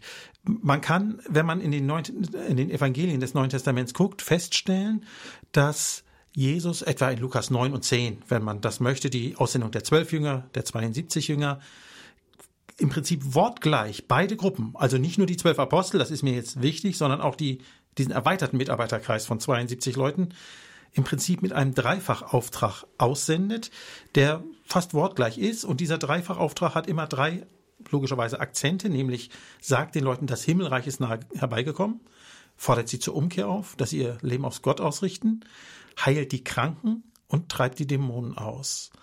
Und das ist dann später in den Evangelien genauso zu sehen, wenn man den Dienst von Paulus oder Petrus und Johannes zunächst anguckt, später sogar Philippus in Samaria etwa, Apostelgeschichte 8, dann merkt man, dass es immer wieder diese, diese dreifache Akzentuierung gibt. Predigt, dass Menschen umkehren, dient den Kranken und führt Menschen in die Freiheit. So, und mhm. damit sind wir sofort beim Thema des Übernatürlichen. Äh, und an der Stelle nochmal das, was wir sozusagen in der ersten Halbzeit der Sendung besprochen haben. Ähm, das war einfach eine Kernkompetenz der ersten Christen, weil sie schlicht und einfach in dem lebten, was Gott ihnen zugedacht hatte, aber auch von ihnen erwartete. Und deshalb ist dieser Reichsgottesbegriff mir wichtig. Und zwei Akzente noch jetzt in der Übertragung, warum das für mhm. unser Gemeindeleben eine Rolle spielt. Viele von uns, oder jetzt will ich nicht verallgemeinern zu sehr, aber äh, es gibt in Gemeinden immer noch eine starke Fraktion von Menschen, die leben so, dass sie sagen, Glaube ist privat. Wie schön, dass ich mein Heil mhm. gefunden habe. Der hat mich gerettet. Und die sind wirklich ehrlich dankbar und vertrauen dem Herrn auch. Gar keine Frage. Aber danach kommt ganz stark das Denken, wie geht's mit meinem Beruf? Was macht das mit der Ausbildung meiner Kinder gerade? Wo fahren wir eigentlich in Urlaub hin? Ich karikiere das ein bisschen, aber, aber diese Schwerpunkte, ich bin eigentlich wie alle anderen auch. Wie austauschbar, wie jeder andere Mensch, Nachbar, der Christus nicht kennt. Nur, dass ich tief in meinem Herzen einen Reichtum habe, den ich auch nicht hergeben möchte. Das ist gut, aber mhm. es ist zu wenig. Äh, glaube ich, in dem Sinne nie privat, er ist immer persönlich, aber er ist darauf angelegt, dass er in die Zeit fließt, dass er Gesellschaft, Nachbarschaft verändert, bezeugt wird und dass Menschen in ihre Alltagsbezüge hinein einfach Christus bringen. Und das bedeutet ganz einfach, dass man beim Supermarkt mit jemandem reden kann und sagen kann, darf ich gerade noch für dich beten? Warum denn nicht? Oder am Nachbarschaftsgartenzaun oder wie auch immer. Also diese Individualisierung des Heils, die wir mindestens in unseren Breitengraden stark haben, ich glaube, das wäre in anderen Teilen der Erde längst nicht so, die ist ungesund. Ein Reich Gottes, der Begriff meint, dass, dass Dinge geschehen, aus denen ich mich sozusagen nicht zurückziehen kann, sondern die, die in die Gesamtheit der Christenheit hineingehören. Und das Zweite, und damit sind wir dann noch deutlicher bei uh dieser Brücke zum Übernatürlichen, äh, das ist das Wesen dieses Reiches. Ähm, ein Reich ist geprägt von entweder gleicher Sprache, gleicher Kultur, gleicher Währung oder wie auch immer. Und ich glaube, dass es sozusagen zu unserer geistlichen DNA gehört, dass wir als Jesus-Leute, ich sage das mal ganz einfach, dass wir als Jesus-Leute sagen, wir haben ein Herz, das leidenschaftlich schlägt für Menschen, die in Angst leben, in kaputten Verhältnissen leben, in Armut leben, in Krankheit leben. Jesus, unser Herr, hat es geliebt, genau dahin zu gehen. Zuallererst zu den benachteiligten, armen, schwachen, kranken, gebundenen. Und sie sollen frei werden, sie sollen entlastet werden. Und das bedeutet, sie sollen im Herzen Christus gewinnen und im Äußeren seine Hilfe erleben. Und das ist eine DNA, die Jesus für sein Reich vorgesehen hat, auf, aus der wir uns auf Dauer als Gemeinden nicht entziehen dürfen. Wir können das nicht delegieren an paar charismatische Gruppen oder irgendwie, sondern ich glaube, das gehört zum gesunden Lebensrhythmus einer ganz normalen Gemeinde, dass sie diese Felder im Blick hat, im Herzen hat dass dann nicht jeder gleichermaßen für Kranke beten muss. Das bleibt ja richtig. Mhm. Aber ich glaube, der Reichsgottesbegriff, dein Reich komme, Sonntag für Sonntag gebetet, meint, wenn wir es ernst meinen und das erleben, dass Umwelt verändert wird, dass Herzen verändert werden, dass Licht in Dunkelheit kommt. Einer meiner Lieblingsverse, Apostelgeschichte 8, Vers 8. Philippus, der noch nicht mal Apostel war, in Anführungsstrichen, zweite Garnitur, Diakon, mhm, mhm. der tut einen so, so gewaltigen Dienst in Samaria, dass Menschen zur Taufe führt, dass Kranke geheilt werden, dass Dämonen gehen. Und es heißt herrlich zusammengefasst, es entstand eine große Freude in der ganzen Stadt. Und das wünsche ich mir. Berlin habe ich gelebt, Hamburg lebe ich gerade. Was wäre das fantastisch, wenn Christen nicht nur erkannt werden als Leute, die eine gewisse Überzeugung haben, sondern wo eine, eine Gottesgegenwart ist, die Nöte wegnimmt, lindert, Schuld vergibt, wo Neuanfang möglich wird. Also wie so, ein, wie so eine Oase, wo man hinkommen kann als Fremder und sagen kann, nochmal das Beispiel von der Frau vom Sonntag, ich kann mhm. ganz schnell Veränderung und Licht erleben. Und ich glaube, genau das will Jesus, unser Herr. Und deshalb ist die Frage nach dem Reich Gottes und die Frage nach übernatürlichen Zeichen, Wundern, nach der übernatürlichen Welt ganz nah verbunden. Vielleicht noch mal in zwei Sätzen. Was wäre die Konsequenz wirklich jetzt daraus? Das äh, soll ein guter Duft von uns ausgehen, ja, ja ohne dass wir überaktiv werden und ja. die Leute auf komische Art und Weise auch ansprechen, sondern dass sie es einfach durch, durch uns merken, weil Gott in uns lebt? Ja, ich ganz praktisch würde ich sagen, an alle, die Verantwortung in Gemeinden tragen, lehrt das. Lehrt das Reich Gottes. Sagt es den Leuten, weil es nicht überall klar ist. Zweitens, Gemeinschaft. In Gemeinschaft leben heißt, die Nöte kommen von automatisch zusammen. Und wenn Nöte zusammenkommen, gibt es auch den Wunsch nach einer Antwort. Also bietet Gemeinschaft an, sowohl als Gemeinde als auch für Außenstehende. Dann denke ich immer wieder, habt Mut, fangt an mit Kranken zu beten. Äh, ja, ihr könnt mit äh, Fremden, die gar nicht bisher zu Jesus gehören, ihr könnt das doch tun und sagt, Jesus, unser Herr, hat dich lieb. Und ist das okay? Übrigens, erstaunlich. Es gibt viel weniger Ablehnung, als man denkt. Wenn man mhm. Fremden anbietet, erlebt, für sie ja. zu beten. Mhm.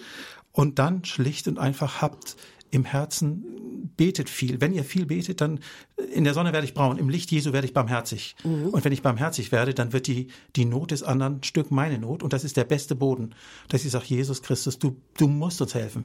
Wir brauchen Hilfe für den Nachbarn in der Krankheitsnot. Bitte befreie den Gebundenen hier rechts neben mir, dass er wieder atmen kann und, und, und. Also insofern, wo viel gebetet wird, ist viel Liebe und wo viel Liebe ist, ist viel Hilfe. Äh, darum glaube ich, dass wir übrigens gar nicht so weit weg davon sind. Es muss nur nochmal das Reich Gottes verstanden werden. Mhm. Und, äh, oder ein bisschen mehr als bisher vielleicht. Und dann glaube ich, dass sich Türen öffnen, die, auf die wir lange gewartet haben. Bedeutet übrigens umgekehrt auch, dass manche private Lieblingsspielwiese nicht mehr bespielt werden kann. Mhm. Da müsste ich eigentlich nachfragen, was, äh, was Sie damit meinen.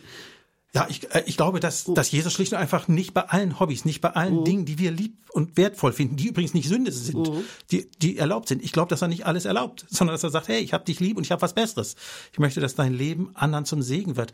Ich habe meine Hand auf dich gelegt und du bist berufen, etwas von, von der Herrlichkeit des Vaters, vom Reich Gottes weiterzutragen.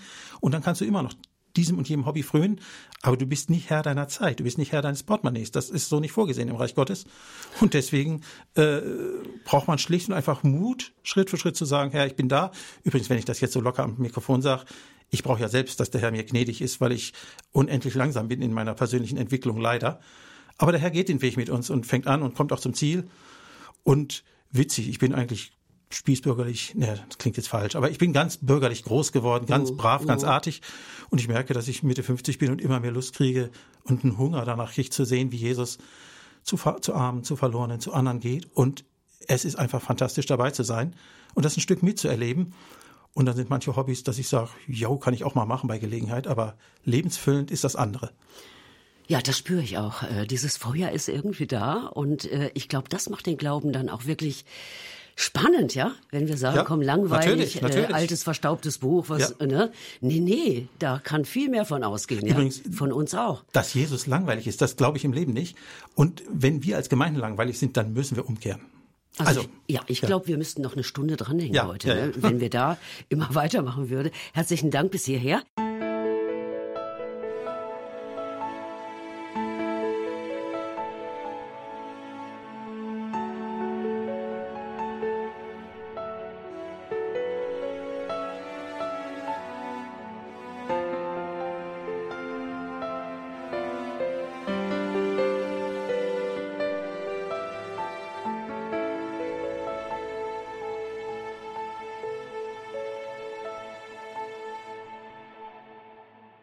Habe hier noch eine schöne Frage stehen, die möchte ich auch noch mal gerne loswerden. Ähm, Sie sagen, das übernatürliche Eingreifen Gottes mündet eigentlich im Endeffekt in der Stärkung des Vertrauens. Ja, also können Sie das noch ein bisschen ausführlicher erklären? Das wäre eigentlich, ist ja noch ja. das Wichtigere eigentlich. Ich vertraue diesem Herrn in guten und in schlechten Zeiten. Ganz genau. Ähm, das ist in den biblischen Zusammenhängen gut zu erkennen. Ich hatte vorhin kurz einmal erwähnt, Johannes, der Evangelist, der ja am Ende seines Buches sagt, diese Zeichen, und er hat ja viele aufgeschrieben, die habe ich notiert sozusagen, damit Glaube gestärkt wird, damit ihr glaubt, damit ihr vertraut. Und nochmal auch das, das Wortzeichen macht ja deutlich, dass es um etwas geht, was sozusagen nicht in dem Ding selbst liegt, sondern auf das es hinweist. Und das ist dann immer wieder Jesus der Herr und das Vertrauen auf ihn. Und äh, das ist biblisch einfach die, die Grundlage. Und ich denke, so in den Berichten, die wir jetzt gerade eben gehört haben oder wo ich selbst versucht habe, zwei, drei Dinge beizutragen, das Entscheidende ist, glaube ich, dass ich ähm, einfach in meiner Liebe zu Christus und in dem Weg, den ich mit ihm gehe, stark gemacht werde. Und genau das passiert. Gebetserhörung, Zeichen und Wunder haben, haben exakt diesen Effekt. Ähm, ja, ich fand es gerade so schön, dass er gesagt hat, auch ich bin bei Gott geblieben. Ja, ja? natürlich, ganz also, genau. Dann kann man doch sagen, Mensch, das ist es doch eigentlich. Du bist bei Gott geblieben, ja? Richtig. Und ich glaube, dass das übrigens typisch ist für gute geistliche Zeichen. Mhm. Wenn wir manchmal Angst haben, verliebe ich mich sozusagen in das Wunder, in das Zeichen und lass den Herrn außen vor. Da müssen wir gar nicht überängstlich sein, sondern äh, der Herr hat es schon so gemacht, dass immer dann, wenn wir äh, von ihm ein, ein Zeichen geschenkt bekommen. Jetzt bin ich gerade noch mal bei den Weisen in der Krippe da, wenn man eben das Beispiel mit dem Stern hat, dass sie den Stern gesehen haben, dass der sie fasziniert hat und sie losgezogen, das ist das eine. Es mündet aber alles bei Matthäus darin, dass sie zur Krippe kamen und anbeteten, Jesus Christus fanden. Und genau das ist das, was, was immer wieder passiert und was ich selbst auch bei, bei Herzen erlebe, in Menschen feststelle, dass einfach zum Glauben gerufen wird oder im Glauben gestärkt wird. Und das ist, finde ich, ein ganz, ganz gutes Zeichen dafür, dass etwas sich sehr gesund entwickelt. Ich würde sagen, noch mal ein kleines musikalisches Päuschen an dieser Stelle und dann gehen wir noch mal in die nächste Runde, ja?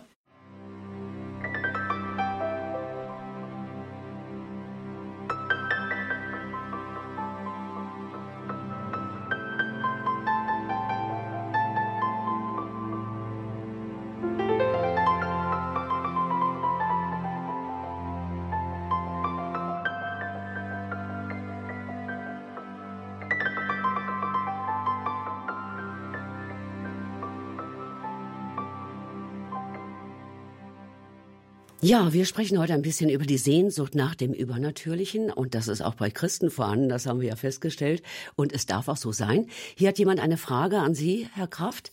Wo im Neuen Testament steht es, dass heute von den Christen übernatürliche Dinge in Gang gesetzt werden können?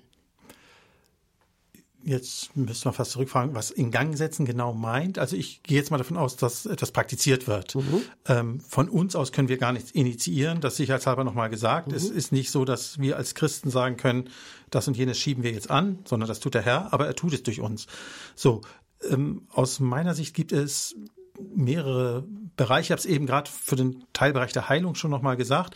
Äh, also wenn wir etwa die Charismen nehmen, 1. Korinther 12, 14, Römer 12, dann stellen wir da fest, übrigens auch das eine Nebenbemerkung, die wichtig ist, es gibt keine Rangfolge. Es geht nicht darum, dass die Gabe des Helfens weniger ist als die Gabe des Heilens oder so.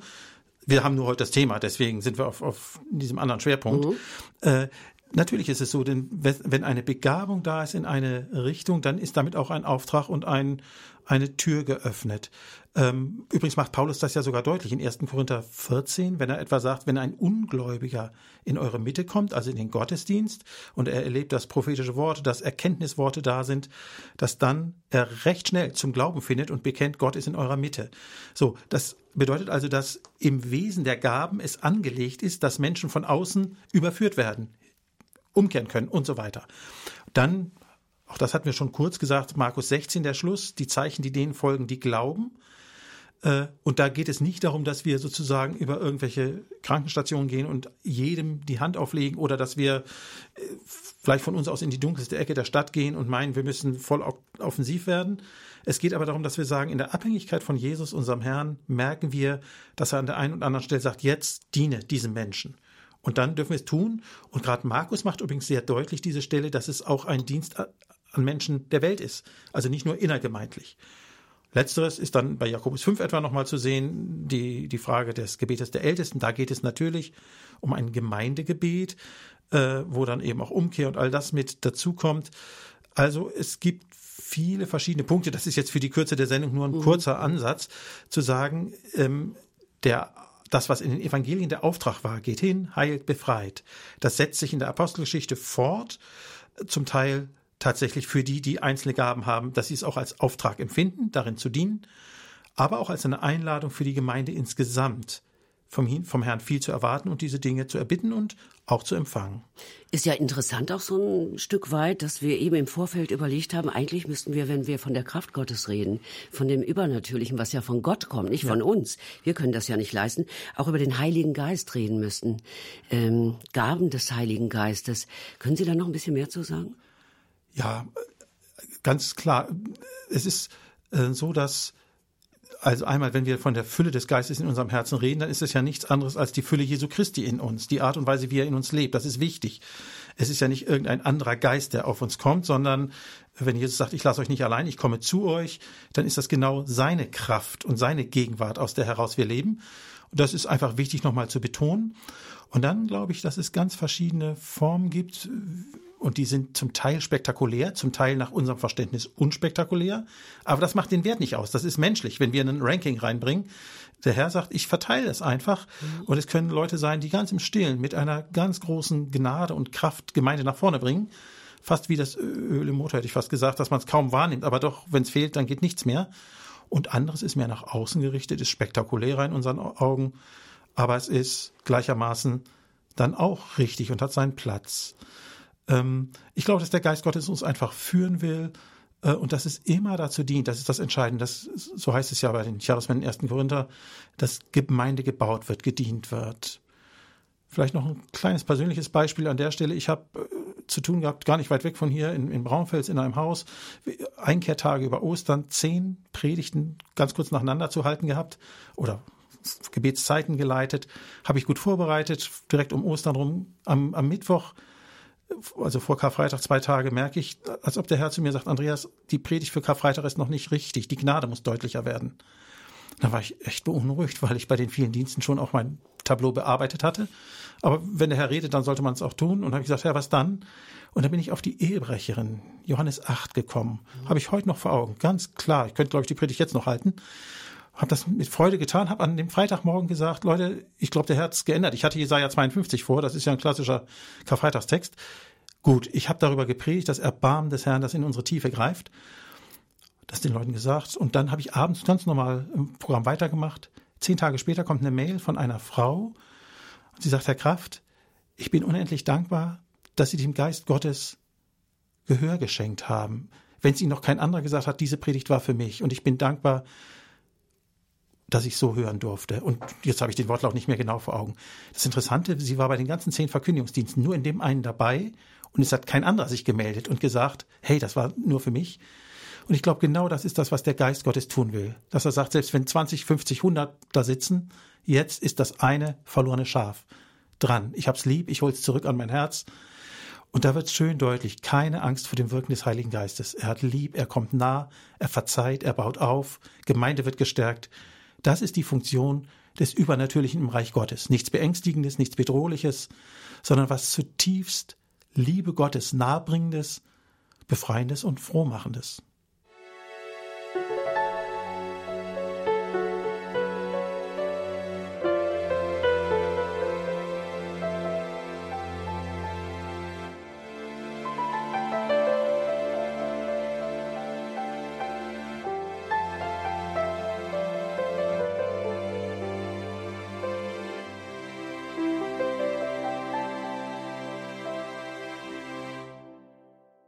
Was für ein spannendes Thema heute. Und wir machen an einer Stelle noch mal kurz weiter ähm, und kommen ganz auf den Boden. So habe ich mich gefragt, als ich mich für diese Sendung vorbereitet habe.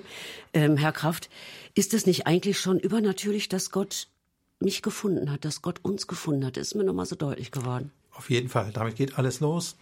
Ähm, ich habe denken müssen an einen jungen Mann, der bei einer Jugendevangelisation in ein Gespräch ging. Ich habe gedacht, ich bin total gespannt, ob der jetzt zu Jesus findet.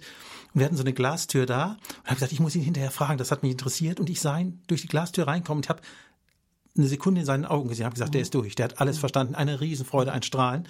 Das ist der eigentliche Hammer, würde mein Freund sagen. Das ist das Schöne. Damit geht alles los. Jesus Christus nimmt mich an. Also das ist mhm. übernatürlich Und das ist ein Hammer. im letzten, ja, ganz genau. Das hat er richtig ausgedrückt. Als zweites ist mir eingefallen, ist es nicht eigentlich übernatürlich, dass Gott uns und mir meine Sünden vergibt, ja? Also das nimmt man so für selbstverständlich oft, aber dass ich hinterher befreit bin. Natürlich, und ja? natürlich. Ähm, und das ist übrigens auch ein Punkt, gerade bei so einem Thema, wie wir es heute haben. Und wenn man manche ermutigenden Beispiele selbst erleben darf oder von anderen hört, gestärkt wird, ich finde, je mehr man im Gebet ist, je näher man sagt, Jesus Christus prägt mich, nimm mein Leben als, als Werkzeug in deiner Hand, dann merke ich meine Unzulänglichkeiten. Wer ins Licht geht, merkt den Schatten. Äh, und ich habe manches Mal gedacht an Jesaja 42,3, er wird das geknickte Ohr nicht zerbrechen, den glimmenden mhm. doch nicht auslöschen. Mhm. Danke, Herr, dass du mir noch gnädig bist. Genau. Ja, manchmal merkt man, ah, das sind, sind so Sachen, da komme ich nicht klar mit. Bin ich froh, dass ich das abgeben kann, ja? Ganz genau, ja. Loslassen. Hat verschiedene Gesichter, ja. aber so ist es, ganz genau. Genau, das gehört ja. auch dazu. Ist es nicht eigentlich, und das finde ich sehr spannend, diesen Satz, ist es nicht eigentlich schon übernatürlich, dass Gott uns liebt, obwohl er uns kennt? Also ich kann es auf mich beziehen. Stimme ich gerne zu. Dass ich sehr froh darüber bin. Und das macht ja auch eine lange Schule aus, in der Gemeinde und in der Gemeinschaft festzustellen, äh, so einmalig wie jeder von uns ist, so sehr sind wir doch auch eine Truppe, die zusammengehört. Und übrigens genau das. Ich glaube, das unterschätzen wir, dass unsere Gemeinschaft, wie wir mhm. sie haben, ein Riesenzeugnis ist. Jesus sagt das daran, dass ihr meine Jünger seid, dass ihr einander lieb habt, wird das mhm. jeder merken. In einer Zeit, wo wo letztendlich jeder auf sich gestellt ist und an sich denkt und sich durchboxen muss, in eine Gemeinschaft zu kommen, wo ich nicht Angst haben muss, dass der nächste den Dolch schon unterm Gewande trägt, ist ein Riesengeschenk und das ist übernatürlich, definitiv. Ja, und äh, wir Liebe. sind ja auch eine verrückte Truppe manchmal, das, das muss man leider, dazu sagen, manchmal oder? auch zum Glück, genau. Ja, manchmal auch zum Glück, ja. Richtig. Ist es nicht übernatürlich, dass ich zu Gott bete und von ihm Hilfe erwarten darf? Ja, und das finde ich übrigens auch schön jetzt so als Schlussakzent für, mhm. für die Sendung, dass man eigentlich da landet, wo wir angefangen haben. Das Übernatürliche beginnt nicht dann, wenn ich ein kolossales Wunder erlebe, wo alle den Mund offen haben, wenn ich es erzähle. Das kann dazugehören, aber es fängt ganz klein an. Es fängt ganz klein in meinem Herzen an. Es ist ein Riesengeschenk, der Frieden, der mich erobert, die Freude, die ich empfinde im persönlichen Leben, im Miteinander. Und das ist übernatürlich, das ist Jesus in unserem Herzen und das ist der Himmel auf Erden. Ich habe oft schon gedacht, wenn ich das Gott nicht alles erzählen könnte oder Jesus, ja, wem, wem würde ich das erzählen können, ja? Richtig. Das ja. ist ja schon allein, dieser Schritt alleine ist Fall. schon eine unheimliche äh, Befreiung sozusagen, ja? Ganz genau. Ja. Würde ich auch so sagen. Das würde ich auch so sagen. Wir müssen leider wirklich äh, den Schlusspunkt setzen. Ja, vielen Dank. Ganz, ganz herzlichen Dank, Pastor ja. Andreas Kraft, dass Sie hier waren. War richtig toll. Ich habe mich auch gefreut. Ich glaube, wir haben eine Menge Impulse bekommen. Ich bedanke mich, liebe Hörer, dass auch Sie dabei waren, für Ihr aktives Eingreifen in diese Sendung. Das hat die Sendung auch bunt und schön gemacht. Ich wünsche Ihnen noch einen gesegneten Abend und bleiben Sie bewahrt.